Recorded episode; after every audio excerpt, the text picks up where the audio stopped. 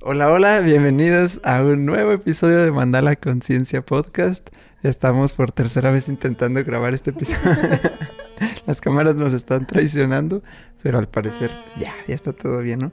Eh, queremos darles un muy buen contenido y que nos puedan ver por YouTube y que este pues puedan escuchar. Entonces queremos que salga todo lo mejor posible. Así que aquí estamos haciendo el tercer intento. Dicen que la tercera es la vencida, entonces esperemos que así sea. ¿Cómo estás, mi chulis? Estoy muy emocionada el día de hoy. Em, hemos como creado mucha magia. Entonces, aparte de que el tema que viene es mm, una filosofía de vida muy interesante. Entonces, esperemos compartir mucho valor en este episodio con ustedes y que disfruten de esta plática. Y casi siempre decimos esto al final, pero ahorita les decimos desde el inicio que nos ayuda mucho, mucho sus, sus likes, sus compartir, sus comentarios, un saludo, lo que quieras poner en los comentarios, algo que te haya llevado al episodio, algo que quieras sumar, algo que, que, nos sume a, a, todos en comunidad, como lo vamos a ver hoy, es muy, muy bien recibido y muy agradecido de nuestra parte. Entonces te invitamos a estar interactuando y, pues gracias por estar apoyando este proyecto, este podcast y el, y el proyecto en general de Mandala Conciencia, ¿verdad? Así es. ¿Y qué filosofía es la que vamos a hablar hoy? hoy vamos a hablar, bueno, este, esta filosofía es una, yo diría que es una cosmovisión em, africana que se llama Ubuntu, que es una palabra, pero, uy, me encanta este tema porque en muchas cosmovisiones antiguas tienen una palabra que cuando intentamos darle este significado y esta traducción, pues no la tiene. O sea, es como más una filosofía de vida, un estilo de vida. Entonces, a veces nos es complicado como entender a qué se refieren con estos conceptos que son en sí sonidos, que o sea, que nada más es eso, ¿no? Como esa energía en pronunciación o esa energía en declaración y que a, veces nosotros somos tan mentales que no, no logramos entender como realmente qué significa, pero en este episodio vamos a intentar, vamos a intentar transmitir lo que ha sido Ubuntu para nosotros y, y, esta filosofía de vida que sin duda, sin duda alguna ha cambiado eh, pues vidas literalmente. nos, nos llega a nosotros este, esta palabra y esta filosofía este, por enriquecer, ¿no? Pero bueno, primero vamos a contarles como tal que es Ubuntu, eh, que como está aquí en la portada de YouTube, es soy porque somos, ¿no? Este, y es, es precisamente desde esta, de estas tribus africanas que estábamos viendo, y mucho de lo que vamos a ver aquí es de, ahí les voy a dejar el link de YouTube donde pueden ver este mini documental de media hora donde van explicando y más en, más en tono históricamente cómo pasó y el tema Nelson Mandela y todo esto.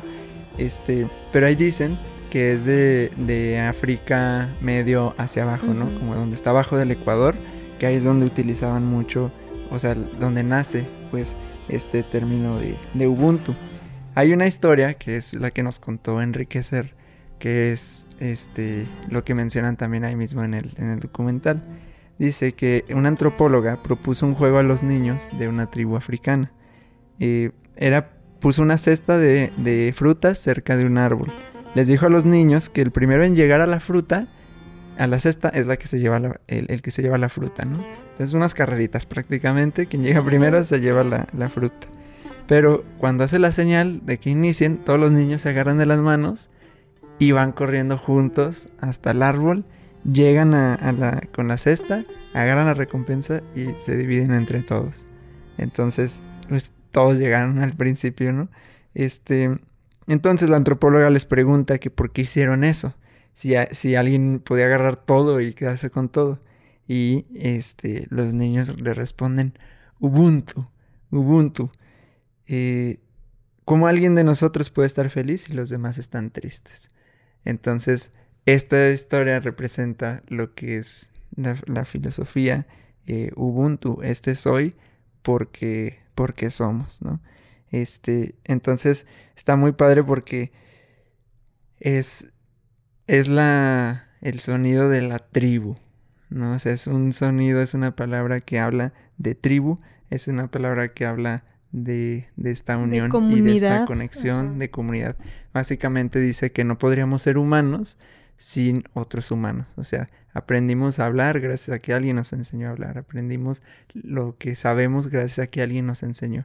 Aprendemos a ser humanos gracias a otros seres humanos. Todo lo que, todo lo que vamos experimentando es gracias a otros y que, que plantaron ahí, que han hecho, que han, que nos han cuidado, que han formado eh, pues todo lo la experiencia de vida, el entorno para nosotros ir desarrollándonos en ese entorno, ¿no? Entonces es como mucho de, cuidado, de unión, es una visión de unidad, Sí, por eso digo que es, bien loco como las cosmovisiones este, antiguas tienen muchos valores que, que son enfocados o que van en esta búsqueda o en esta integración de la, de la colectividad y de la unidad. Y a mí lo que me gusta mucho es que no solo es la, la conectividad entre entre humanos, esta conexión entre ser humano y ser humano, sino que también hay esta, en, este entendimiento de que eh, también hay conexión con la naturaleza. O sea, es bien interesante porque pensaríamos solo porque soy humano y tengo relaciones humanas, pues ya, soy Ubuntu, ¿no? Pero no, para ellos e, es, es que es bien complicado de verdad como poder explicar algo que, que es un estilo de vida, o sea, ellos viven en, en esta armonía con el entorno, respetan la naturaleza, están en, este, en esta sensación de, sí, estoy bien yo, va a estar bien mi hermano eh, humano, pero también voy a darle el cuidado y la atención necesaria a, a, los árboles, al agua, a, a, todo el entorno, a los animales, a todo. Y entonces se vuelve una red donde se va tejiendo esta correlación con todo. Entonces es, es muy... son valores que difícilmente llegamos a entender. Podemos, yo creo que la mejor manera es como empezar a experimentarlos y vivenciarlos, ¿no? Que fue algo de lo que pasó justo aquí en, en esta casa, ¿no? sí, que dicen que, que es como una una forma, digamos, como de ir calificando a la, a la gente, que ellos van diciendo qué tanto Ubuntu o no tienes, ¿no? O sea, que, qué tanto Ubuntu vives o qué tanto Ubuntu no vives. Este, hay una, hay una serie de el manual de juego. Yo creo que les voy a poner ahí en un comentario como recomendaciones, este, videos y, y más lugares donde pueden ver sobre este Ubuntu para que vean el capítulo que es de, de, de un coach de básquetbol este que hace era de los Celtics de los 2000 y algo y, y empezó a involucrar esta filosofía Ubuntu. Él dice que este, tenía estrellas en su equipo.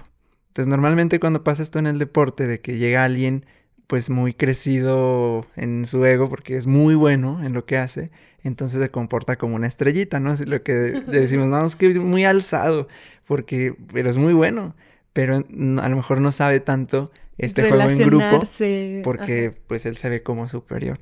Entonces ese era un reto que tenía este entrenador eh, en la NBA entonces, que alguien en alguna ocasión le dijo, deberías investigar sobre Ubuntu.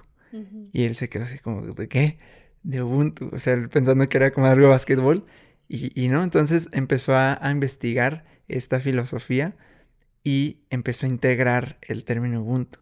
Dice, me, me quedé hasta la madrugada investigando sobre Ubuntu me, dije, es que esto, esto va a cambiar, esto va a cambiar el equipo y todo, y, se quedó estudiando mucho, este, que los, los, digamos, quien, digo, esto es muy antiguo, pero alguien que empezó a personificar y a expandir este término por el mundo fue Nelson Mandela y Desmond Tutu, africanos, líderes, este, entonces, pues ya, el, este entrenador investigando dice que empezó a hablarle de eso a su equipo. Entonces hizo su reunión y en lugar de hablarles de técnicas de básquetbol y a formaciones y tácticas, él empezó a hablarles de Ubuntu, que era algo que requerían ir instalando. Entonces era hablar esto del compañerismo, el compartir, el que todos atacan, todos defienden, ganan uno, ganan todos, pierden uno, pierden todos. Y entonces a, crear toda esta comunidad y empezó el equipo a retomar muy bien y los que llegaron como estrellas empezaron a hacer cohesión en el equipo y dice, realmente empezamos a vivir Ubuntu.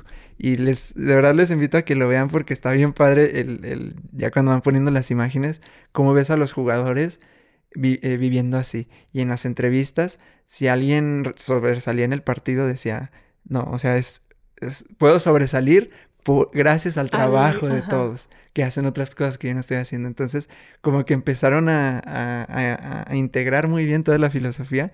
Y dice, incluso si íbamos de que en el camión y yo iba comiendo un sándwich, entonces y, los demás pues todavía no habían comido y eh, le, le, echaban carrilla de que eso no es muy Ubuntu de tu parte.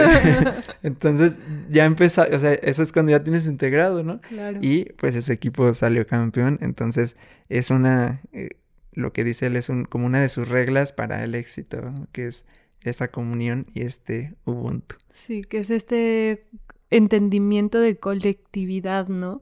Y de conexión y compartir. O sea, es, eh, es, que es un concepto de verdad muy amplio que más allá del significado que le puedas dar, es esa, esa vivencia de que te, que te importe la otra persona, que te preocupes por la otra persona y, que, y que conociendo que si está bien la otra persona, tú también vas a estar bien. Es esta re, en, en la cosmovisión maya, este, se tiene algo muy parecido a Ubuntu, que es Inlakesh. Entonces está bien interesante porque igual hablan sobre este principio de conexión y para ellos Inlakesh, o sea, si lo traducimos es como este significado de tú eres yo. Entonces, y, algo bien loco es que, por ejemplo, en los, los tatas y las nanas, ellos se presentan cuando van en la calle y ven a alguien conocido, no les saludan ni le dicen, hola, buenos días, ¿no? Le dicen, eh, in la kesh, o sea, es veo a, lo, a te veo a ti a través de, de mí. Y es como, tú eres yo. Entonces está bien interesante porque es como este reflejo. La otra persona es, un, es una parte de ti, es, es una extensión tuya. Así, como que así lo visualizo, como es una extensión tuya y entonces el procurar a otro ser o el cuidar de otro ser o en este caso el, el como los sándwiches, ¿no? El alimentar a otro ser, el nutrir a otro ser es nutrirte a ti también. Entonces es como ida y vuelta. Hace, hace poquito Diego Rosarín puso una frase que, que dice que el, el, el, el, que se deja cuidar dota de sentido al cuidador.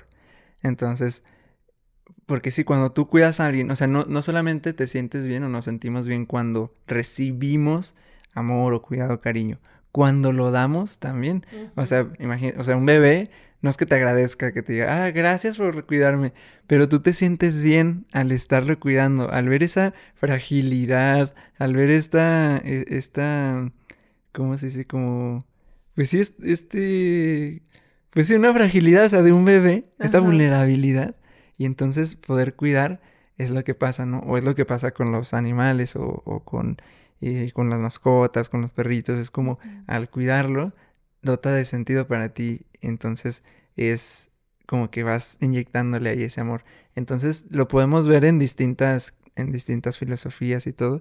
También en este video hablaban de la, de la carta del apóstol San Pablo a los Corintios. Entonces es, dice, porque así el cuerpo es uno y tiene muchos miembros, pero todos los miembros del cuerpo, siendo muchos, son solo un cuerpo. Así también Cristo, porque por un solo espíritu fuimos todos bautizados en un cuerpo, sean judíos o sean griegos, sean esclavos o sean libres, y a todos se nos dio de beber de un mismo espíritu. Además, el cuerpo no es solo un miembro, sino muchos. Ni el ojo puede decir a la mano, no te necesito, ni tampoco la cabeza a los pies, no tengo la necesidad de vosotros. De manera que si un miembro padece, todos los miembros se duelen con él, y si un miembro recibe honra, todos los miembros con él se gozan. Vosotros pues sois el cuerpo de Cristo y miembros cada uno en particular. Entonces, así, no somos, no somos entes separados, dice, cada uno en particular. Somos particulares, en algún punto somos individuos, pero somos gracias a, a ah, todos. estamos en esta colectividad. Es que este entendimiento es muchísimo más, o sea, te abre a ese, a ese saber de conexión con el, con el otro. Acá en la, en la cosmovisión maya, el Tata Felipe dice esto, ¿no? O sea, cada uno es una proyección, cada uno proyecta su energía individual, pero esa energía individual, esa, esa proyección de quién tú eres en este plano, solo lo puedes hacer en comunidad. O sea, si no hay alguien más, ¿Cómo vas a proyectar quién tú eres? ¿Cómo vas a contribuirle a alguien más a, su crecimiento o a servirle a otra persona? Necesitas sí o sí estar y vivir en comunidad. ¿Por qué? Porque solo a través de la comunidad es como vas a poder proyectar tu individualidad.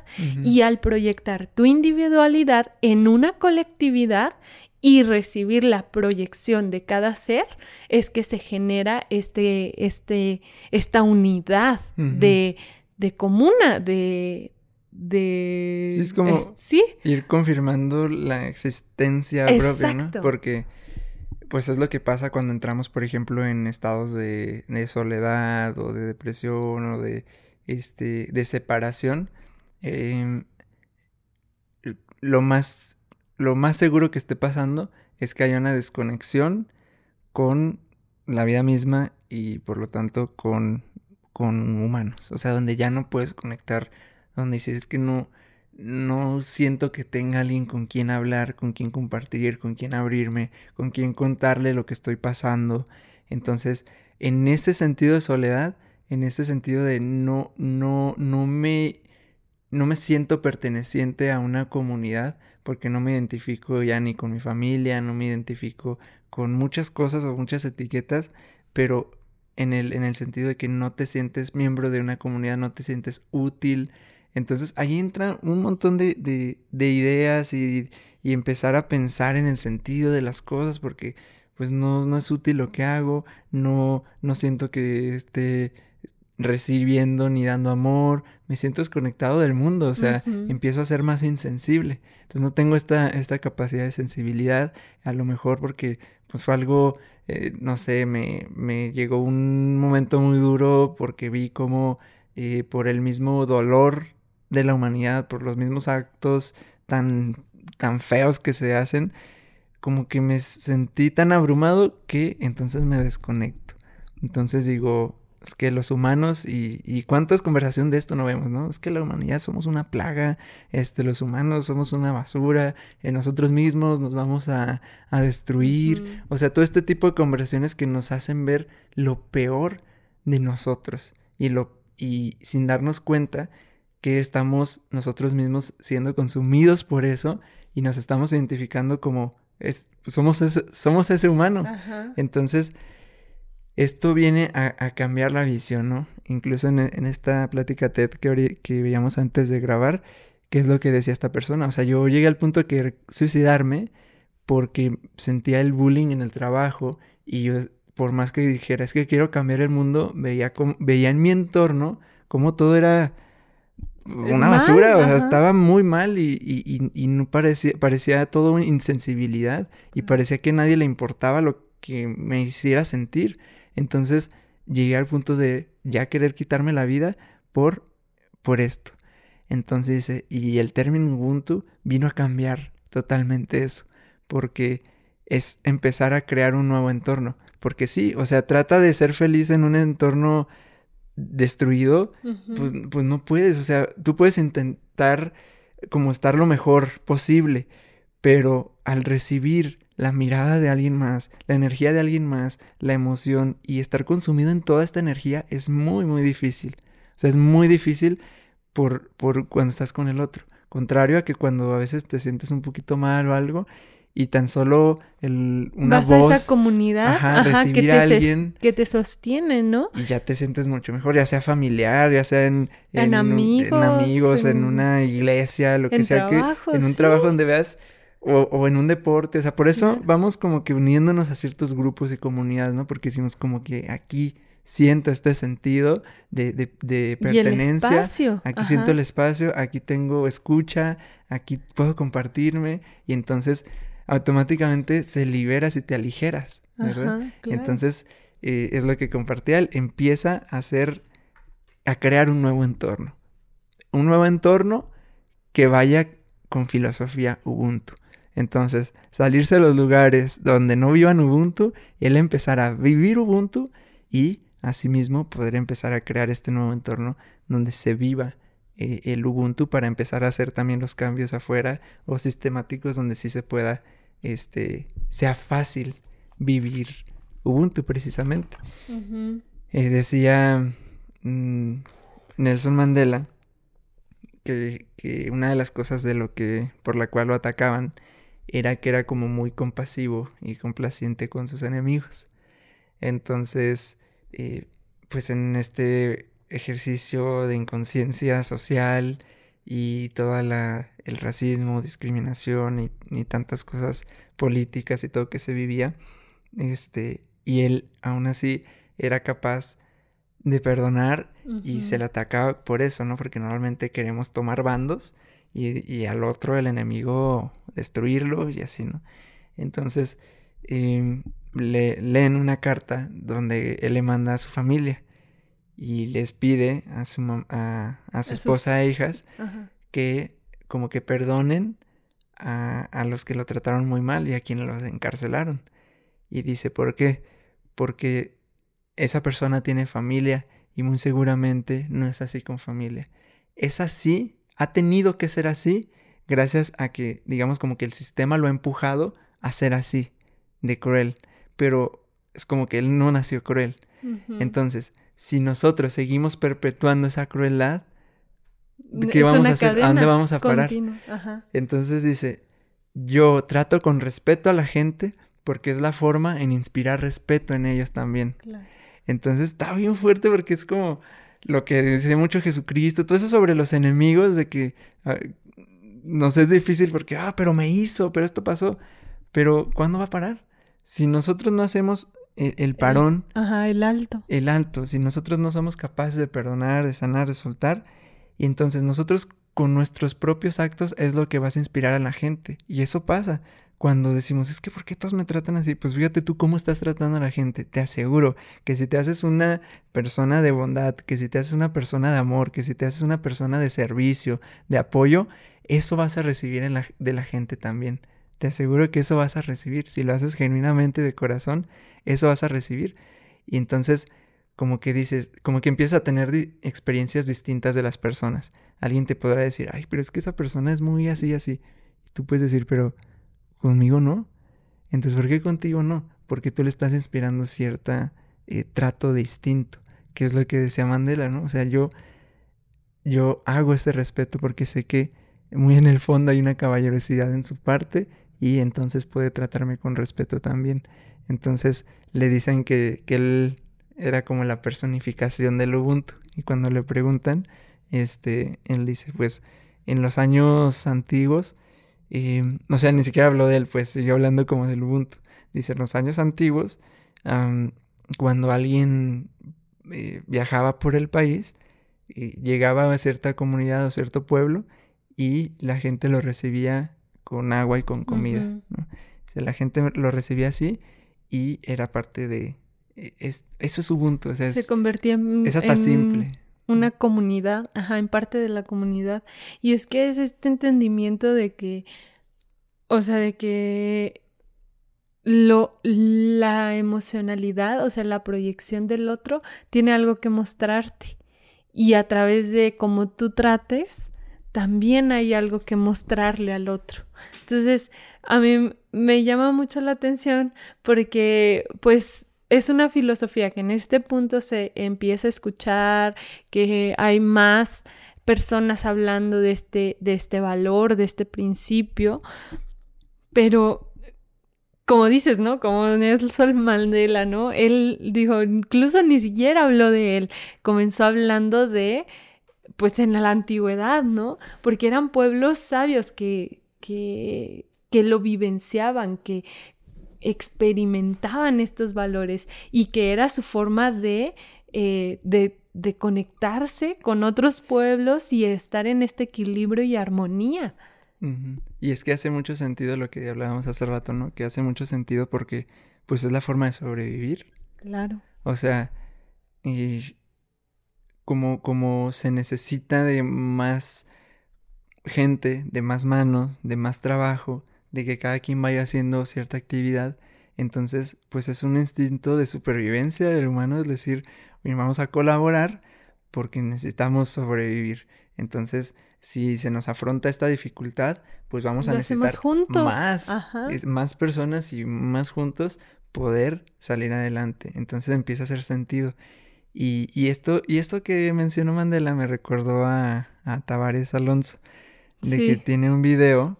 Bueno, Tavares es un, es una persona que. Un uruguayo. Un uruguayo.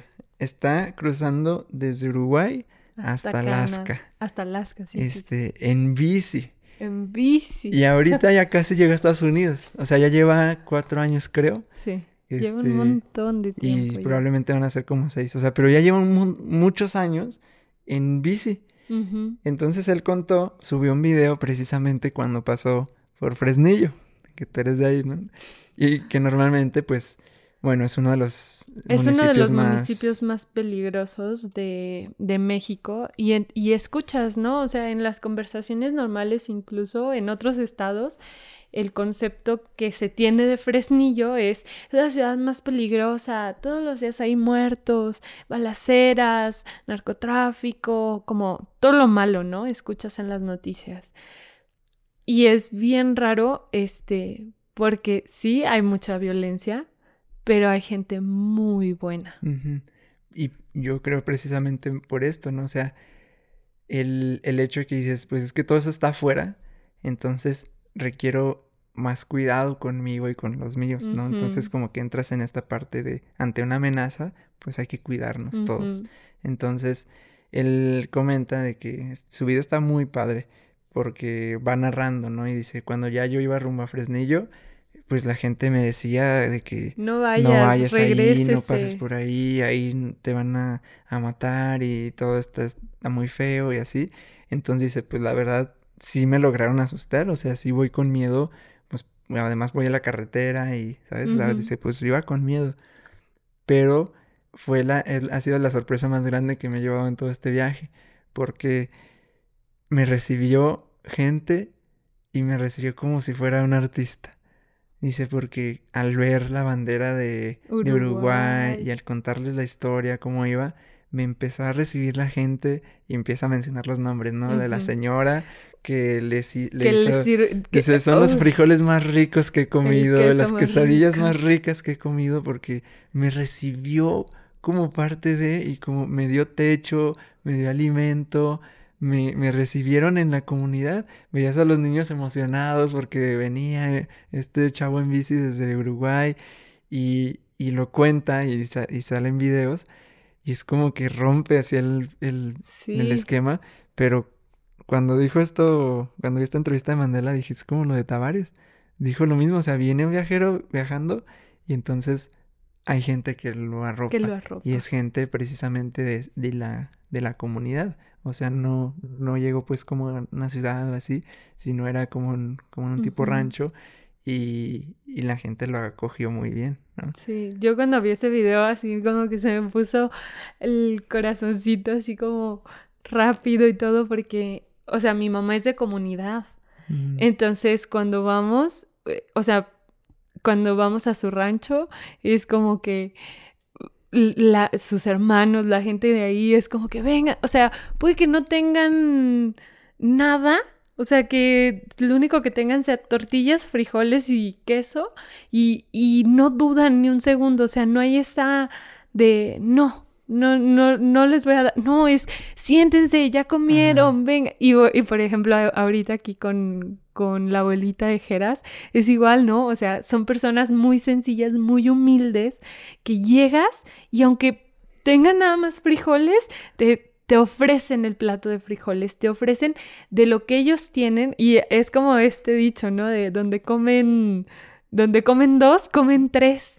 y, y, de dónde sacan para que coma esta tercera persona, no sé, pero es esa bondad y esa, hasta cierto punto, esa ingenuidad eh, de dar, de te comparto parte de lo que tengo y parte de lo que soy sin esperar nada a cambio, tan solo buscando tu bienestar, porque estando bien tú, yo también voy a sentir ese bienestar. Y pues imagínate una abuelita que ve bien a sus hijos, a sus nietos, eso es lo que la llena, o sea, la llena el, el ver y lo que más le preocupa eso es que estén mal. Exacto. O sea, es ver que si algo les va mal, si están tristes, si le están viendo ya mal en el dinero, lo que sea, eso es lo que más les preocupa. Este, bueno, a muchas abuelas, ¿no? y a este, muchas mamás. Y a muchas mamás, obviamente. Este, y sí, mi abuela, mi abuelita es Ubuntu totalmente, ¿no? Gracias, Ubuntu totalmente. Y, y, te das cuenta, ¿no? O sea, quizá ellas no conocen la palabra, no conocen el significado, pero en su estilo de vida lo viven, lo, lo experimentan y, o sea, y lo puedes sentir y es como esta sensación de este lugar me gusta porque justo, ¿no? Voy a este lugar y me siento en ese cobijo, me siento más ligero y sé que no hay juicio, que puedo estar en esta experiencia o en este, en este espacio proyectándome tal cual soy, sin el juicio, sin el, sin el, la preocupación. Entonces es como, y lo vivencian y hay mucha gente que hace eso. Hace poquito vi una, eh, como un video, creo que en Instagram, de una señora de 100 años que decía que lo que más, como que lo, de las peores cosas que estamos haciendo actualmente como sociedad era dejar de comer en, en familia. En familia. Porque, pues precisamente es un espacio donde sientes y a veces no nos damos cuenta de niños, ¿no? O sea, cuando era, ah, vamos a comer con tu abuelita o así, a veces ni nos damos cuenta. O como un video de Charlie que está de niño y que como mi abuelita nos hacía comer mucho, este, y Charlie ya no me lleves. no me lleves porque me dan plato de, de frijoles y me dice que coman sándwich. Entonces, eh, como que a veces de niño no lo valoramos. Pero ahorita, o sea, ya cuando, incluso ya cuando sabes qué es hacer de comer, Dices, no manches, o sea, valoras un montón la mamá, la abuelita que reúne a la familia para, para comer. Sí. Y dice, y, y sí, o sea, cuando dice, una de las peores cosas que estamos haciendo actualmente como sociedad es empezar a dejar de comer. Porque ya no están, no, es un espacio ideal para este compartir, para compartir el alimento, el cómo nos va una plática, para estar en, en, en familia.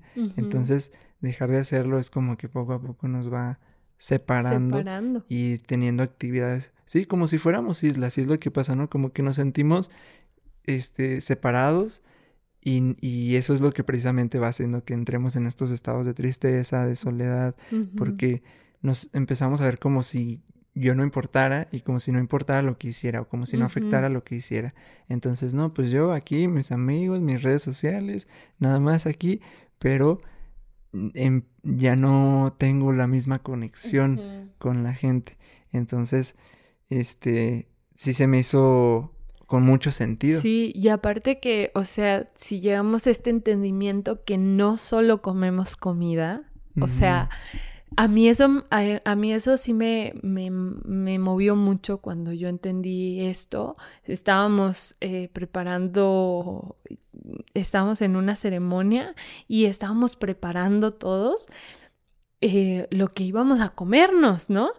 Y entonces nos dicen, pues es que realmente si te das cuenta no comes comida, comes energía. O sea, que, que físicamente te llevas algo a la boca, pero eso es, o sea, te va a dar energía en tu día. Entonces, Y se me hace bien loco, ¿no? O sea, al menos, por ejemplo, acá, pues era mi mamá y yo haciendo de comer, ¿no?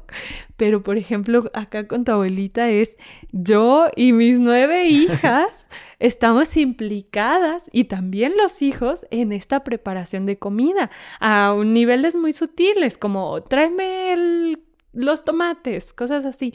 Pero ese tráeme algo pequeño implica que esa persona ya inyectó energía en esa acción y ya contribuyó para la comida. Y fíjate, esa palabra de, de, de contribuir, el, o sea, como separando es contribuir. Ajá. Entonces, contribuir, hago algo para ir con mi tribu, hago algo para sumarle a mi tribu. Que es, que es también lo que decía Mandela, o sea, no es que te vayas a quedar sin nada para ti, guardas algo para ti, pero la pregunta a hacerte es, ¿estás en disposición de unirte a la, a, la comunidad y sumar algo? Y esa es la pregunta que requerimos hacernos para saber si estamos en disposición de empezar a vivir Ubuntu. ¿Estoy en la disposición de unirme a mi familia y sumar algo? ¿Estoy en la disposición de unirme a este equipo de trabajo, a esta empresa y sumar algo? ¿Estoy en la disposición de unirme a este grupo social y sumar algo? a este grupo religioso y sumar algo? O sea, esa es la pregunta para saber si estamos en disposición de entrar en Ubuntu, a unirte y contribuir, ir con la tribu, ¿no? Entonces, sí, hay un video también de mi abuelito, ¿no? Que dice, eh, o sea, invitando a los hermanos y diciéndoles, pues aquí en la mesa, que es, tiene la mesa seis sillas, pero dice, pero aquí comemos los 14. ¿no? Dice, aquí comemos 14 y... Y a ustedes, cuando vengan. Cuando quieran venir, ¿no? Este, y, y, nos acordamos mucho de, de, de, un, de una persona que vivía ahí en, en, en la privada con mis abuelitos, que, que entraba a la casa, ¿no? O sea, era tanta la confianza que sentía con mi abuelita que entraba a la casa y le decía, eh, Lourdes, tiene un plátano. y así entraba a la casa porque mi abuelita no les niega comida. O sea, mi abuelita, y está bien curioso porque ella, eh, yo creo que alguna vez hay que grabarla así como escondidas para, porque no se va a animar, pero para, para esto que tiene por decir, porque dice, es que a mí Dios me da. Dice, yo, yo doy porque Dios me da. O sea, en su visión en su forma de ver es, yo no, nunca me voy a quedar con nada porque Dios provee. Entonces, si otros pueden ser proveídos a través de mí, lo voy a hacer con gusto porque al final quien me da es Dios. No, o sea, no soy yo. Entonces, eso está bien. Si te digas, es pura abundancia. Es pura abundancia. Eso es pura abundancia. Y es puro Ubuntu. O sea, volvemos a este concepto donde ves el bien de los demás y te conviertes en ese canal para el bien de los demás. Y este entendimiento, o sea, eso sí queda bien claro, de que tu comunidad es el entorno de tu, eh, es tu espacio. Y entonces procuras, es como una casa. O sea, nosotros que vivimos en esta casa, nuestra casa se llama Ubuntu. O sea, y fue eh, esta, esta idea de, de cohesión, de, de juntar y no crear una separación. Y ahora en este punto es como, es, esta casa es un ente que nos lleva a ese esa relación íntima, individuo individuo. Y hay gente que viene y dice, no manches la energía del lugar y no sé qué, y se quieren quedar, pero es esta, esta energía de, pues yo me, me preocupo por ti, cuido por ti, te, te doy a ti porque sé que es ida y vuelta, es ida y vuelta. Estamos en este círculo, constante de contribución. Y, bueno, es, se instaló como el, la casa Ubuntu y nosotros como llegamos fue por enriquecer, ¿no? Este, que le mandamos un abrazo enorme y, y él, bueno, asistió al, taller de mandala terapia, a la primera generación. generación. ¿verdad? La primerita generación. Entonces, este, pues al parecer le gustó mucho con el ojo que hizo y, y, dijo que pues estaba buscando a alguien con quien eh, rentar un espacio, ¿no? Con quien estar en un espacio, con quien rentar y estaba buscando pues para tener las, eh, el, espacio para dar las, las terapias de Access. Entonces, como que le gustó nuestra energía, lo que hablamos en Mandala Terapia, y nos dijo, ¿cómo ven? ¿Ustedes animan? Y nosotros lo teníamos como, pues, a mediano plazo, o sea, no, no teníamos como que, ah, ya vamos a rentar algo, ya vamos a tener espacio para mandar la conciencia, no lo teníamos así a, próximo, pero cuando él nos hace la invitación, fue como, o sea, a mí sí me latió, fue como, sí, ¿no? Yo creo que a los dos, ¿no? Nos latió, pero estaba como esta limitancia de, pero ¿cómo vamos a, apenas, apenas dimos el primer taller, ¿cómo vamos a estar pagando un espacio y cómo lo vamos a hacer? Entonces, este, pues ya en el en, sentir y el seguir el camino del corazón, fue que al final decir sí, sí vamos a hacerlo. Entonces ya él fue el que nos empezó a compartir sobre Ubuntu. Nos dice, pues esta es, eh, aquí va a ser Ubuntu, ¿no? Va a ser el espacio Ubuntu. Y nos platicó esta historia, la misma historia de los niños, este, que se agarran de las manos y todos empiezan a decir Ubuntu porque ganamos, ganamos todos, perdemos, perdemos todos. Entonces vamos a ganar y, nos contó esa historia y ya se empezó a instalar y eso es lo que empezábamos a vivir, ¿no? Como que se, se siente, o sea, como que un espacio donde sí te ayudaba a, elevarte, ¿no? Porque era, si alguien está mal, poder platicarlo, si alguien está bien, poder platicarlo y eso es bien raro, ¿no? A veces que no contamos lo que nos funciona en la vida. Es como que no, esto me lo guardo porque no vaya a ser que me lo quiten estas ideas o estas cosas. Y, y acá no era de, mira, yo estoy haciendo esto, me está saliendo bien esto en el proyecto, aquí estoy haciendo esto, y empezar a filosofar también en los temas.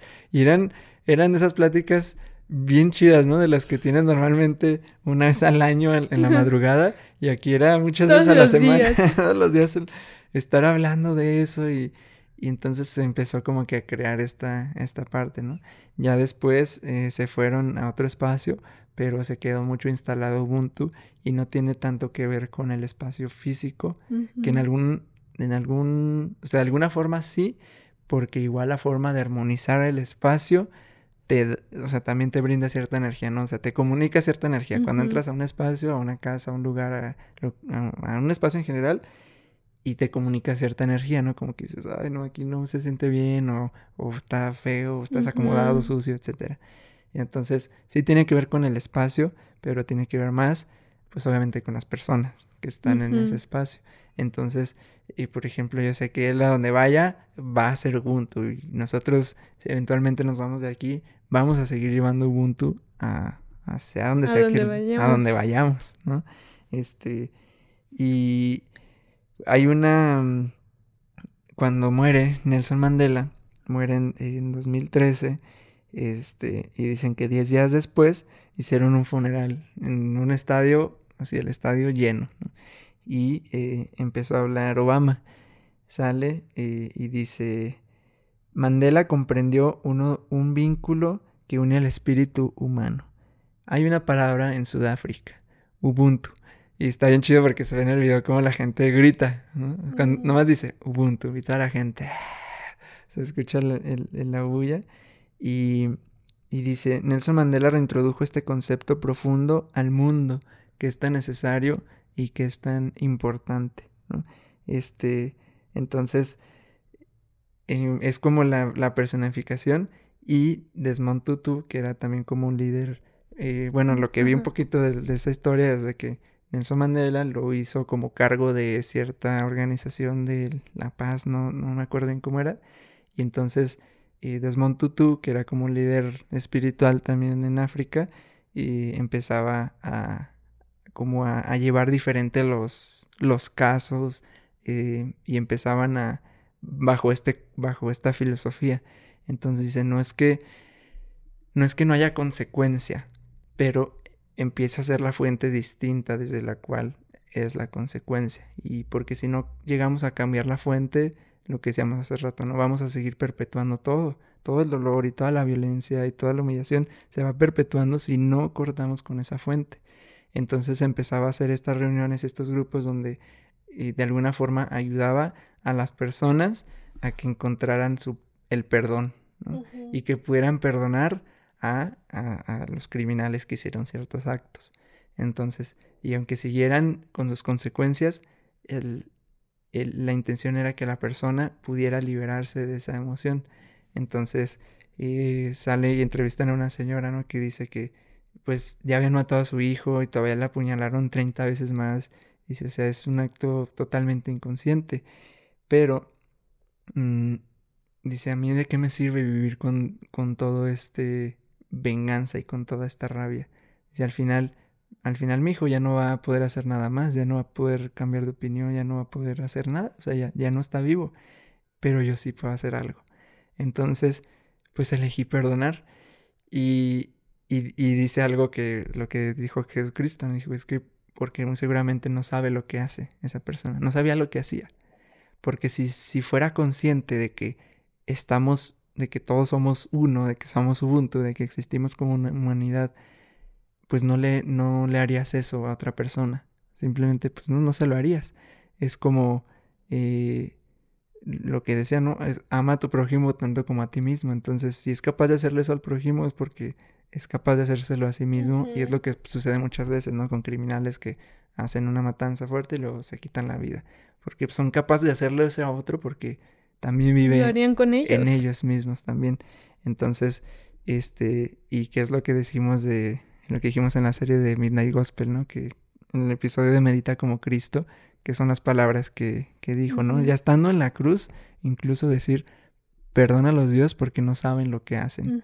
Entonces, es, es fuerte, pero es entrar en esta dimensión de conciencia para poder perdonar, soltar, cortar esa cadena y empezar a reconstruir desde Ubuntu. Entonces, si en mi familia hubo tal situación y drama y todo, yo tengo la capacidad de elegir si voy a seguir creando eso, si voy a elegir tener familia y seguir eh, derramando toda esa inconsciencia, o voy a hacer este trabajo primero interno de, de sanación, de ir hacia adentro para poder soltar, para poder perdonar muchas cosas y empezar a reconstruir desde Ubuntu, desde otra fuente, que al final lo que importa es la fuente desde cual estamos haciendo este las cosas, ¿no? Entonces, pues sí, sea cual sea el, ya el, el camino que vas tomando o el entorno que te vas haciendo, si tú vas viviendo así, tu, tu mismo entorno te va correspondiendo, ¿no? te va llegando gente que pueda que está alineada ajá, y que y que también em, eh, hasta cierto punto vive y experimenta este esta filosofía no que es este e, esta contribución en apoyo y esta este sumarle a los demás no está bien fuerte eso que dijiste de, de de esta mujer que pues es como la decisión de el perdón no pero porque pues normalmente tenemos instalado el de si alguien me hizo algo, no, o sea, tengo que odiar y lastimar y, todo, ¿no? Y se me hace bien loco, ¿no? Porque, por ejemplo, hoy, hoy que cumpleaños Charlie, este, es como esta elección consciente, ¿no? De decir, bueno, Ah, en, en, su caso, ¿no? Eh, como, como, de ambos lados de la familia hay como este conflicto entre familia, entre estas, entre hermanos, y es como ambos toman esa, ese aprendizaje y esta decisión consciente y decir, pues somos familia, somos hermanos, entonces, ¿qué voy a hacer? Voy a buscar y procurar que mi hermano esté bien y sumarle a mi hermano para no perpetuar esto que ha venido. Y, y el perdón a estos dos seres o estos patrones que vienen en mi linaje y decir, los perdono porque a lo mejor no saben qué, están haciendo y, y, yo elijo ya no continuar con esto, ¿no? Entonces, sí es un tema intenso, ¿no? Porque el perdón no, no, a veces no nos es fácil como humanos. Y es como lo que decía, este, pues creo que Buda, ¿no? El, el, de si llegas a una gran comprensión cuando entiendes que lo que le haces a otro te lo haces a ti mismo. O sea, como si tuviera la conciencia de saber que lo que le haces a otro te lo haces a ti mismo. Imagínate cuántas cosas cambiarían. O sea, cuánto, cuánto de las palabras que usan, cuánto de los tratos que se usan, porque en el fondo sí lo estamos haciendo a nosotros mismos. Y a lo mejor a veces no, no lo percibimos hasta que ya es mucho y dices, ah, es que ¿por qué me siento así? Y queremos taparlo solo con cosas externas, pero no te das cuenta que has inyectado tanto y has alimentado tanto esa energía que eso mismo lo vas recibiendo de otros. O sea, aunque no te lo digan, ya, ya puedes ir recibiendo esa, pues sí, eso de otros. Y tú puedes ver, ¿no? Eh, a personas que reciben tanto, pues tanto odio como, como tanto rechazo y, otras personas que reciben tanto amor y tanto apoyo y, dices, pues es que al final es la fuente, de, es lo que ellos también se están generando, o sea, con sus palabras, con sus actos, con su trato, es lo que vas inspirando a la otra gente que te trate de cierta forma. Que te dé, ¿no? Y dice, este, cuentan la historia de que cuando sale Mandela de prisión, dice en su discurso em, que no van a encontrar su libertad si no prestan atención a los temores de los blancos. O sea, que los negros no van a encontrar libertad si no prestan atención a los temores de los blancos. Que, empieza a ser esta unidad. Dice, no se trata de nosotros y ellos nada más. Se trata de todos, de nosotros. Entonces, este, no vamos a encontrar nuestra libertad si no atendemos sus temores. ¿Por qué? Y hace sentido, ¿no? O sea, por el temor a que alguien se tenga su independencia, su libertad, pues más lo condiciono y más lo, lo, violento y, más lo reprimo. Entonces hay que entender sus miedos para nosotros poder encontrar nuestra libertad. Y dice Desmond Tutu también decía que el blanco será libre hasta que ellos sean libres también. Dice, no hay forma de que unos u otros. Es no, es, que es esta reciprocidad. Aquí en la cosmovisión maya, este, el tata Felipe nos hablaba del pakush, pakush, que mm, es entender que tu alegría es mi alegría y que tu dolor es mi dolor. Entonces, o sea, es, es este principio que refleja el apoyo que nos damos mutuamente. Y el Tata Felipe nos, nos contaba, ¿no? Nos decía que en las comunidades mayas fue algo que, que pues con todo el tema de la pandemia les costó mucho porque el gobierno les decía, no, no pueden juntarse, no pueden reunirse, no pueden hacer nada juntos como en comunidad. Y, y que para ellos este principio, este pakush, justamente es como, ok, y, y creo que antes, eh, en en comunidades, en, en, en, pueblitos, era eh, mucho, todavía sigue siendo así, ¿no?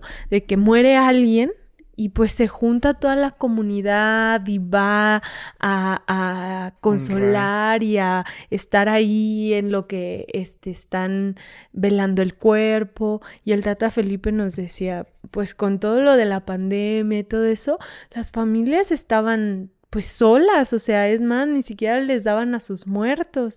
Y entonces y nos pasó, ¿no? Cuando íbamos con tu tío. Ajá. ¿Verdad? Eh, y era como, oh, y, y es raro, pues, porque, o sea, se siente esa contribución de tu comunidad. O sea, sí, sí sientes el apoyo. Porque cuando ya íbamos a entrar, ¿verdad? Casi al, rancho y nos dijeron, pues que no, que no podíamos pasar. Y fue como de, pero vamos con, con el familiar fallecido, es con nuestra familia.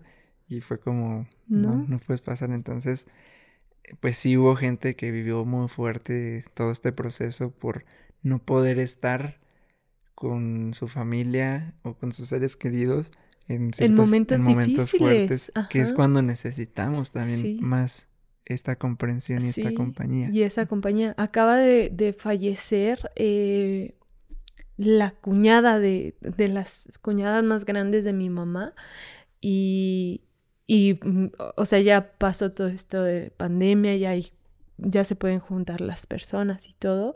Y, y yo le hablé a mi mamá porque, pues, obviamente es su hermano, ¿no? Y, y, como este sentido, ¿no? Pues te duele lo que pase con tu, con tu familia, ¿no?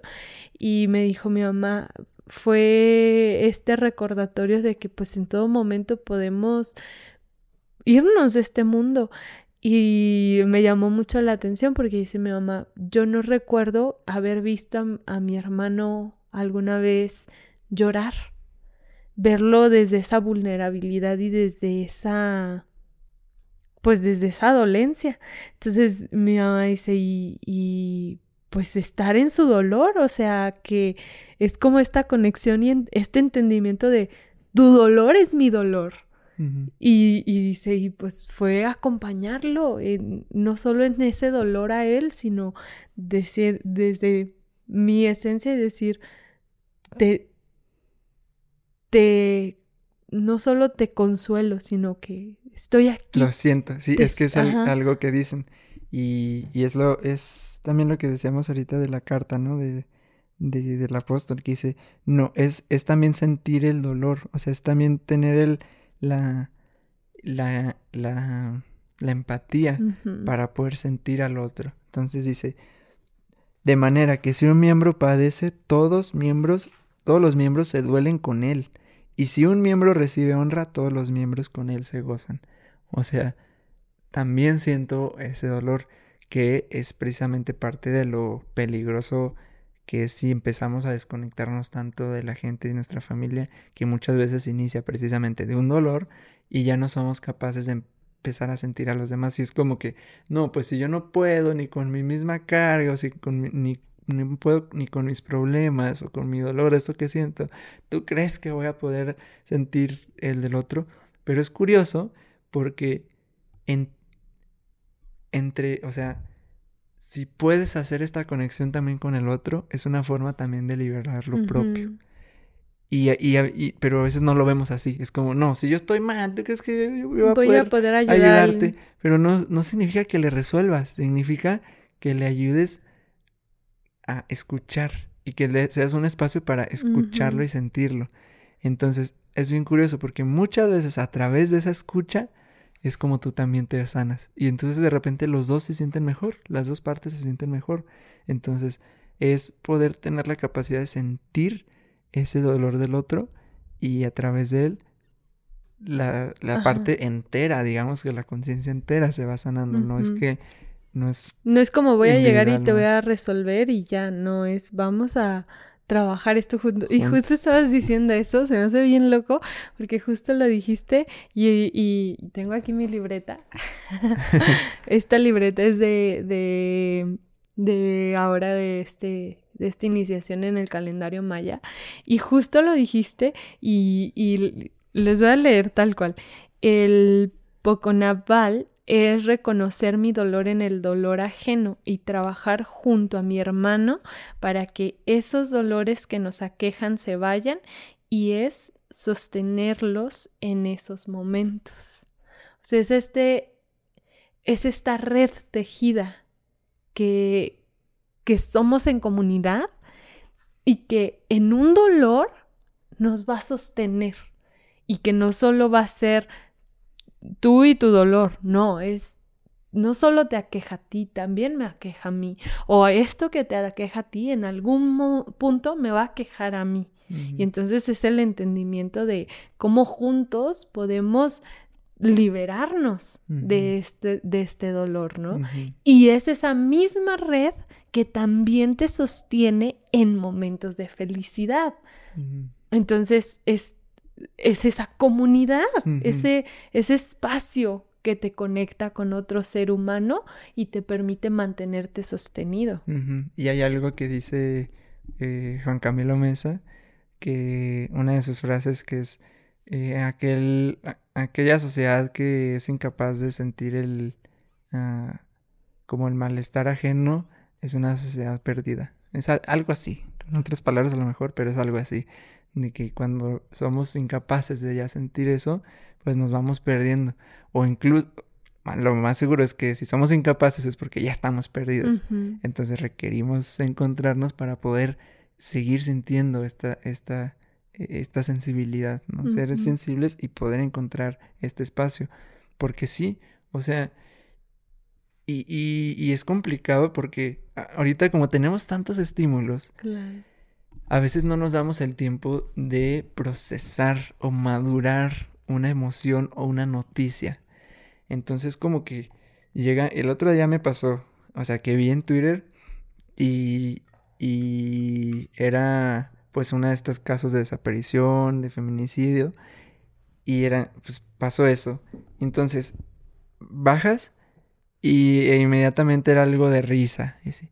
Entonces es como que si no nos damos el tiempo de procesar el dolor este, social y todo lo que está pasando con tema de feminicidios, porque pues apenas le bajas y ya salió algo de risa, entonces como que nos empezamos a hacer inmaduros emocionales. O sea, ahorita ah, vivimos mucha inmadurez emocional porque no nos damos el tiempo de procesar.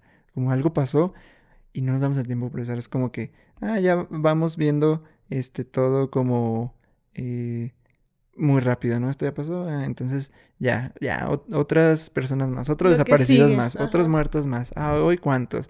Y así lo vamos viendo como como algo normal o natural, que por ejemplo, bueno, yo que soy de Fresnillo, a mí me tocó experimentar eso, ¿no? El, el, la instalación de, de, la violencia. Está fuerte, pues, porque, o sea, cuando empezó todo este rollo de, de, mm, de la violencia y el narcotráfico en Fresnillo, yo tenía 15 años, o sea, estaba en la secundaria. 14, 15 años.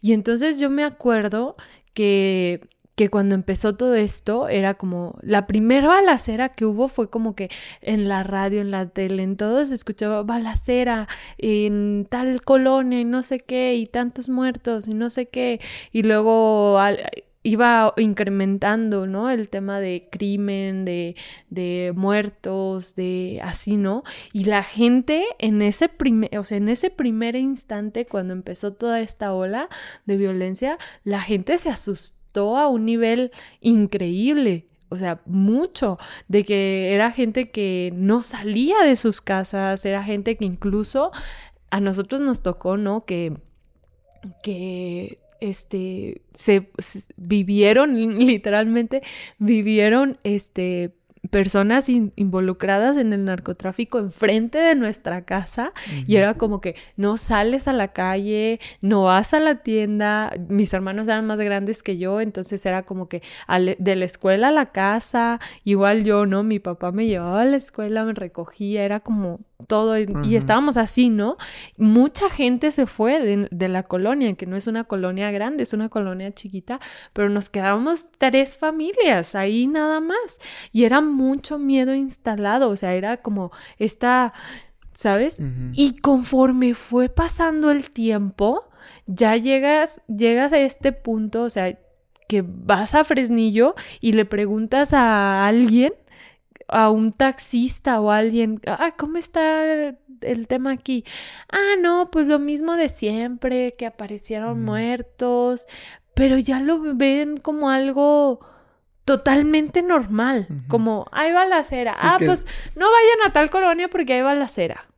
No, ah, que aparecieron muertos, como ya es como la instalación de lo normal que es precisamente lo que hay que hacer, o sea, empezar a quitar la o sea, esa normalización que tenemos de muchas cosas, de, no, pues es que así son, es que así son eh, en cierta comunidad, así son en cierto país, así son los hombres, así son las mujeres, así son las universidades, así son, o sea, cuando decimos como que, pues está mal, pero eh, pues así son, porque nos vas insensibilizando, nos va haciendo que entremos en una apatía y ya no podamos... Indiferencia. En una indiferencia, ya no podamos sentir que, pues sí, el, el a, los demás, o sea, la comunidad, porque es, sentir a persona a persona y tener la capacidad también de sentir como socialmente, o sea, tú, tú puedes verlo, ¿no? Como en cierto grupo, en cierto espacio, eh, si nos abrimos a esta percepción, podemos como sentir desde qué conciencia se está manejando cierta ciertos grupos, ¿no? O, el mundo en general, como que ya vamos siendo más sensibles a esa parte. Entonces es empezar a, a, pues a sentir, o sea, a, recuperar esa sensibilidad para poder hacer los cambios, porque ya desde ahí puedes hacer este los cambios que se requieran, ¿no? Entonces, y, y, y, por el otro lado, lo que decías, la parte de la alegría también. En, en este libro hay un libro que se llama Ubuntu, precisamente este, de Desmond Tutu, y en una frase que dice, las personas que practican el Ubuntu tienen un pozo de alegría en su interior y son capaces de buscar y encontrar el lado más amable de la vida en cualquier circunstancia. O sea, es como, tienen un pozo ahí de alegría. Este, y son capaces de, en alguna circunstancia, poder eh, sacarlo y, y, ver el lado más amable de la vida, que es precisamente lo que, lo que decíamos de, de, de Nelson Mandela, ¿no? Que decía, podía ver algo, podía ver en el otro algo que a veces ni ellos mismos podían ver. No es como que veían ese lado amable de, de, la vida. Este, ¿te acuerdas también en la leyenda de Ang, de Avatar? Que, que cuando veía a los, a los, a los del fuego, a los del reino, este, decía, eh, hay un capítulo, ¿no? Donde cuida a un bebé, que la familia pierde su bebé y todo, entonces ellos lo cuidan y se lo regresa. Y, y él veía así como de, muy probablemente te vayas a convertir en uno más de ellos cuando crezcas, pues que ahorita eres un bebé vulnerable, inofensivo, y muy probablemente te vayas a convertir en algo así, pero es como su intención de Ang pues hacer que no llegue hasta ese punto, que es lo que decía Mandela, o sea, hay una presión del sistema y hay una presión pues de las creencias con las que vas creciendo que hasta es comprensible, o sea, es normal que que te comportes de cierta forma, porque pues si así te ha empujado la sociedad a que lo hagas, pues así va a ser. Pero en esencia, cuando ves esta mirada y como que veía, dice, pues es un bebé. O sea, todos fuimos unos bebés así, ¿sabes? Incluso a, la hora de dormir, o sea, puedes ver a alguien y dices, ¿qué? O sea, e, es quedarte observando y decir, esta es la persona violenta y grosera que es pero en, su esencia tiene algo diferente, o sea, tiene el potencial de ser algo diferente. Entonces, es lo que decía eh, Mandela, o sea, lo que dicen otros de Mandela, que él era capaz de ver un potencial diferente en las personas. Este, y, y, es lo que dice el libro, ¿no? Es poder ver en las circunstancias, en los demás, algo algo más de lo que es actualmente, sin el juicio de lo que ah, así es actualmente, sino el cómo podría ser. Como yo ya estoy entendiendo esta otra y como yo mismo practico Ubuntu, entonces puedo ver cómo podría ser la otra persona. Y al tratarlo desde ese cómo podría ser, entonces cambia, que sucede mucho por ejemplo en los deportes, ¿no? O los coaches deportivos que es no te trato conforme a tu habilidad actual, o sea, sí, una parte, pero te exijo porque sé que hay más que pudieras dar. Entonces, yo, yo te trato desde ahí, o sea, yo, yo te empujo y te ayudo, en el buen sentido, o sea, te empujo y ayudo para que llegues ahí, para que puedas llegar a ese potencial. Entonces, si nos vamos tratando así, y es lo que en uno de los videos, uno de los de TED, creo, o sea, imagínate la sociedad así, o sea, imagínate un mundo donde esté instalado el Ubuntu, donde, donde nos vayamos quitando estas fronteras y, vayamos ayudándonos entre todos donde este y está muy, muy cañón porque ahorita hay, hay cosas que he visto así en con los de Migala o así otros creadores de contenido que han expuesto donde hay en muchos lugares hay más viviendas solas que gente viviendo en las calles. Entonces, como, ¿cómo es posible eso? O sea, ¿hasta qué punto hemos llegado donde hay más viviendas solas que gente viviendo en las calles? Y entonces como que vamos haciendo este instrumento de todo hasta el punto de reducir a las personas a ¿qué? un, un, número más de algo, una posible ganancia de, algo.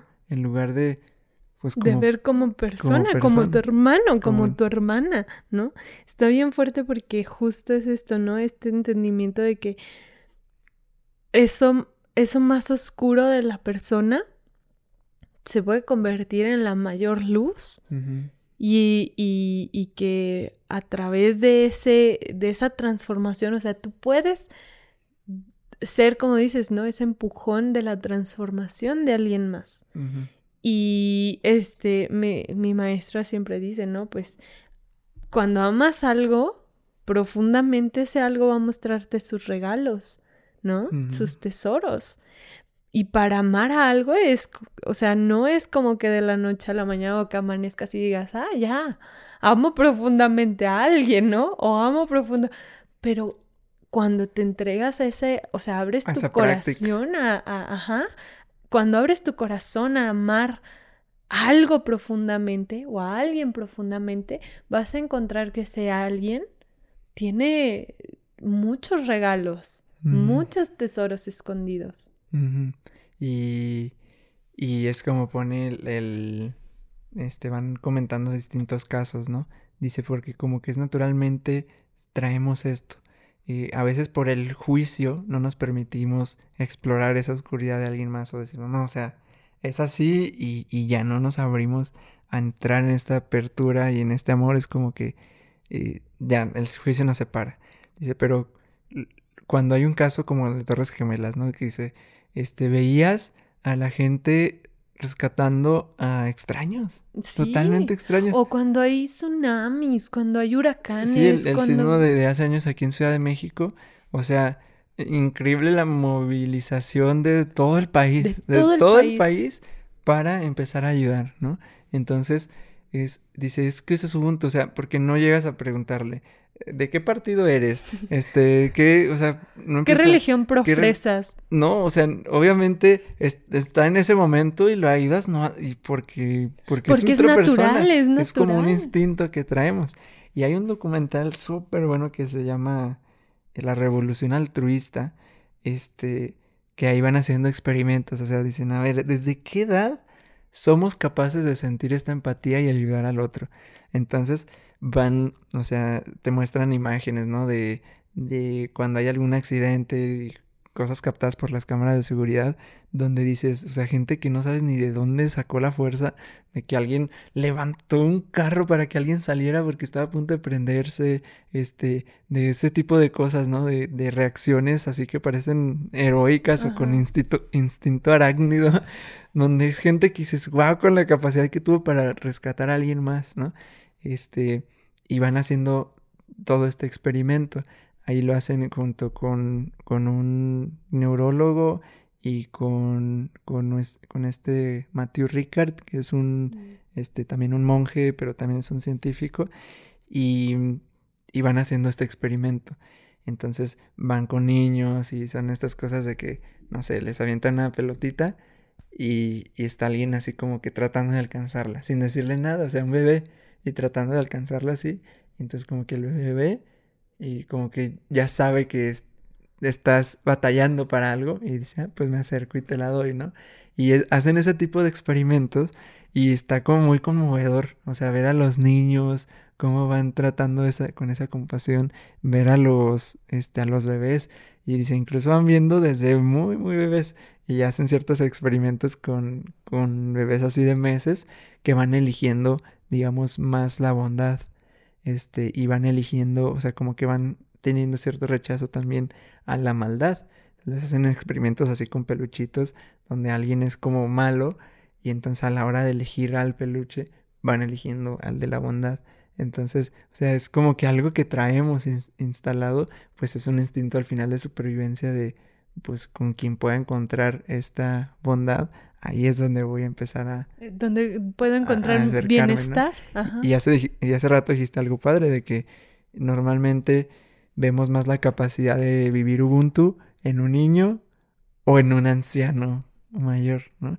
Porque en este ego como adultos que vamos entrando de pues yo puedo hacerlo, yo me genero. Soy independiente. Soy independiente, yo, yo mi trabajo, yo ya tengo el conocimiento, yo que ya tengo la carrera y se nos crece el ego de, de y la capacidad de ser Ubuntu, porque es como yo soy el que proveo, yo con esto, mira mi, lo que he hecho, mira mis logros, mira mi esto, y, y nos empezamos a, a separar de esta de esta comunidad, de esta colectividad, o ya no necesito a mis papás, entonces ya, pues ya, ya no los necesito, ya no necesito, y, o empiezo a exigir mucho a la gente, o, ¿sabes? Como empezamos a ser muy prepotentes, ¿verdad?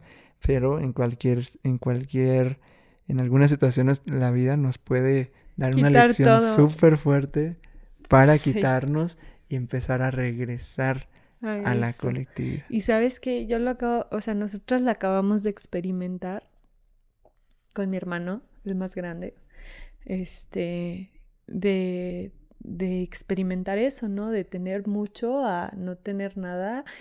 Y, uy, yo lloré, uy, lloré, lloré. Y, y le decía a mi mamá, le dije, o sea, al final es tu hijo y tú vas a estar ahí para él. O sea, no, no es como que digas, ya por todo lo que pasó, por lo que me llegaste a decir, por lo que pasamos o experimentamos, ya te voy a decir, no, esta no es tu casa, no, no estoy para ti. No. O sea, naturalmente los, las personas que, y por eso dije los niños y los adultos, con ya experiencia, ¿no? Saben que están para los demás y los, o sea, me impresiona porque ves estos dos extremos, ¿no? Un niño no es, o sea, naturalmente como dices, ¿no? Se va volviendo este egoísta o envidioso, pero naturalmente un niño llega y te ofrece de lo que tiene, un niño naturalmente llega y te da amor. Naturalmente lo hace. Tiene mucha más capacidad de perdón. O sea, si algo pasa en una pelea, y sí va, llora y libera y luego regresa y juega y te abraza y te, te da ese amor natural. Y un adulto, o sea, un, un anciano, igual no es como que diga, ya, me voy a cerrar a que nadie entre aquí o que nadie llegue o a no compartir con los demás. naturalmente da, y era lo que yo le decía a mi mamá, o sea, yo estoy segura que tú no vas a decir no, o sea, a ninguno de tus hijos. E incluso lo he visto en mi mamá, o sea, ser así con otras personas que no son de su familia, pero que son de su comunidad y que, y que está dispuesta a apoyar y a contribuirles y a decirles, aquí estoy para ti, ¿no? Entonces, es, sí, es bien fuerte porque es un entendimiento muy profundo y es una práctica muy profunda. Y como adultos sí requerimos ir conociendo esta vulnerabilidad que a veces la podremos sentir muy, nos podremos sentir muy, como dicen, muy salsas o muy seguros, pero no sabemos, o sea, la vida de verdad que da unas lecciones súper fuertes y, reconociendo que, ok, qué bueno que tengamos la capacidad y a lo mejor sea tu estado donde tienes mayor lucidez o mayor bienestar o mayor fuerza o mayor este ah, fluidez económica, a lo mejor ese es el estado donde has estado más así en tu vida y qué bueno, pero ¿cómo podría seguir siendo Ubuntu? Ajá. Y, y puede seguir siéndolo, a lo mejor siendo este apoyo a los demás o este pilar a los demás, y, al, y a la vez sabiendo que existe esa vulnerabilidad todavía en ti. O sea, sabiendo que todavía puedes ir a... Esa humildad. Ajá, como conectar todavía de todos modos con tus padres o con tus abuelos. O sea, también dejarte querer. Porque a veces lo que pasa, ¿no? Es que ya, ya, ni me dejo querer o ya no me dejo apapachar o ya no me digan nada o ya no me ayuden o ya no me den dinero porque yo... Y es como también déjate, o sea, ábrete porque lo, lo de la frase de hace rato, ¿no? el cuidador dota de sentido.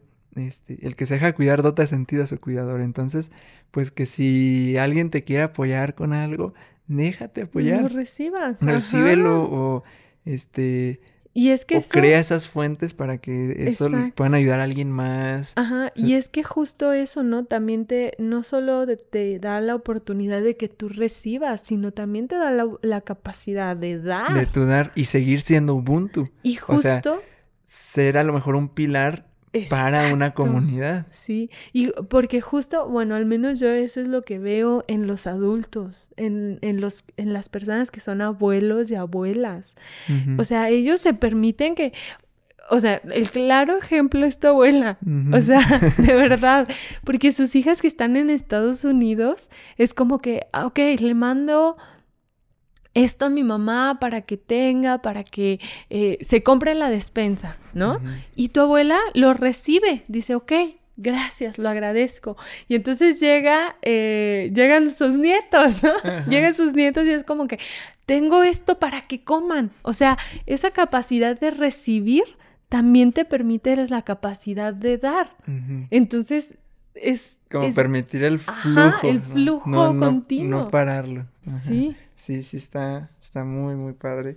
Y pues la invitación obviamente es a que empecemos todos a, a seguir compartiendo Ubuntu, a hacer Ubuntu, a investigar Ubuntu y, y llevarlo a, esta práctica que nos va a ayudar a nuestras vidas, que va a cambiar nuestra vida y, y que muy seguramente cambiará la de la de la comunidad y las personas con las que estemos aplicando esto, ¿no? Este mm, quisiera ir finalizando con, una frase que, que dice Desmontutu. Alguien con Ubuntu es alguien que tiene conciencia de pertenecer a algo más grande. Alguien con Ubuntu tiene la conciencia de pertenecer a algo más grande. Em, la reconciliación no es ignorar el pasado, sino es confrontarlo desde otra fuente. Entonces, si, si, hemos pasado por estos momentos si alguien nos ha hecho algo muy fuerte, no es olvidar el pasado, o sea, reconciliar no es olvidar el pasado y ya tratar de ignorarlo, sino es reconocerlo y confrontarlo, pero desde otra fuente. Ya conociendo y aplicando estos principios y, y reconociendo que yo soy tú, de que tú eres yo, de que soy porque somos, vas a ser esta fuente para ir sanando todas esas heridas que hayan y construyendo desde Ubuntu, sabiendo y teniendo la conciencia de que perteneces a algo mayor y que el desastre natural que pasa en cierto país ah, va a afectar también tu país y pasa en todo, pasa en economía, pasa en el clima, pasa en lo emocional, pasa en lo psíquico, pasa en el miedo, fíjate lo que vimos en, en pandemia, o sea, pasa en todas las dimensiones de que algo pasa en cierto lugar, en cierto espacio y con ciertas personas y también te va afectando a ti. Entonces, no somos islas separadas, no estamos separados del mundo, somos una misma conciencia, hay que reconocer que pertenecemos a este todo más grande y así pues ir acercándonos a, la verdad eh, y al amor. Entonces, pues es lo que con lo que yo quisiera cerrar con este tema de, de Ubuntu y obviamente este pues a quienes quieran visitarnos acá en Aguascalientes eh, a venir a algún, algún taller, a hacer mandalaterapia, este, a platicar, alguien que vaya pasando por acá, pues ya sabe que, que aquí le, le lo recibimos, echamos una platicadita y, y, pues para seguir compartiendo más Ubuntu. Ok, bueno, este, yo me voy con este entendimiento que de que estamos todos en un mismo nivel o sea, no hay gente más arriba que nosotros y gente más abajo, sino que estamos todos en este gran círculo viéndonos y observándonos cara a cara y conectándonos, tejiendo esta red. Y que eso es Ubuntu, tejernos en red, en comunidad, eh, el poder crear el espacio para, para para hacer esta proyección que, que somos en este mundo y que cuando nosotros estamos bien, naturalmente nuestra colectividad vamos a, proyectar ese bienestar y vamos a buscar ese proyectar, ese, ese bienestar de los demás. Y que estas proyecciones individuales van a ser lo que generen esta comunidad de bienestar. Entonces, para mí Ubuntu ha sido magia porque he encontrado hermanos y hermanas en este camino, eh, o sea, lo he experimentado y es bien bonito porque tengo hombres que son mis hermanos y que vivo con ellos y se preocupan por cómo estoy y que sienten ese, ah, no solo hay este grito, no solo hay esta, ah, hagan las cosas, sino también hay este, ¿cómo estás? ¿Cómo te sientes? Y han generado, ¿no? Hemos generado este espacio de, de, acompañamiento y de conexión donde hasta nos vemos y decimos, ella eh, trae algo ahí, ¿no? Porque somos ese espacio, ¿no? Donde buscamos ese bienestar y esa colectividad desde una proyección, pues desde la esencia, ¿no? Entonces, Ubuntu ha llegado a cambiar nuestras vidas. La verdad es que los invitamos a que, a que, pues si tú dices, no tengo un Ubuntu, pues tú empieces a crear ese Ubuntu, ¿no? Empieces a crear ese espacio, hacer ese espacio donde haya esta, eh, esta autenticidad, esta humildad y esta conexión con los demás para buscar el bien común y crear esos espacios, creo que es lo que va a ir dándonos la habilidad como seres humanos de ser precisamente humanos. Así es. muchas gracias. Gracias a todos por, por escuchar, a todos los que se hayan quedado hasta aquí. Igual que al principio del episodio, les invitamos a, a compartir, a dar like, a comentar qué te pareció, si ya habías escuchado sobre Ubuntu o es la primera vez que escuchas este, este concepto, esta filosofía, y si te comprometes a estar practicándola y si tienes alguna otra pregunta o algo con que eh, podamos ahí seguir platicando, con todo, con todo gusto. Este, igualmente pues hacerte la invitación, está próximo el taller de, de mandala terapia y para experimentar este fin de semana de mucho Ubuntu este, y mucho tejido y mucha magia. Entonces ahí vamos a estar. Hay fechas para 2x1, hay fechas para preventa. Entonces, eh, sea cuando sea que estés viendo este video, esperamos que sigamos con los talleres de mandala terapia. Este, si lo estás viendo ahora en 2022, pues en julio vamos a tener julio y agosto. Así que este, pues estás a tiempo para para que te puedas venir a Aguascalientes o a Ciudad de México y experimentar mandala terapia con nosotros y con la comunidad tejedora. Así que gracias de verdad a todos por quedarse hasta aquí. Gracias Michelis por compartir y nos vemos en el siguiente episodio de Mandala Conciencia. Un abrazote para todos. Bye. Bye bye.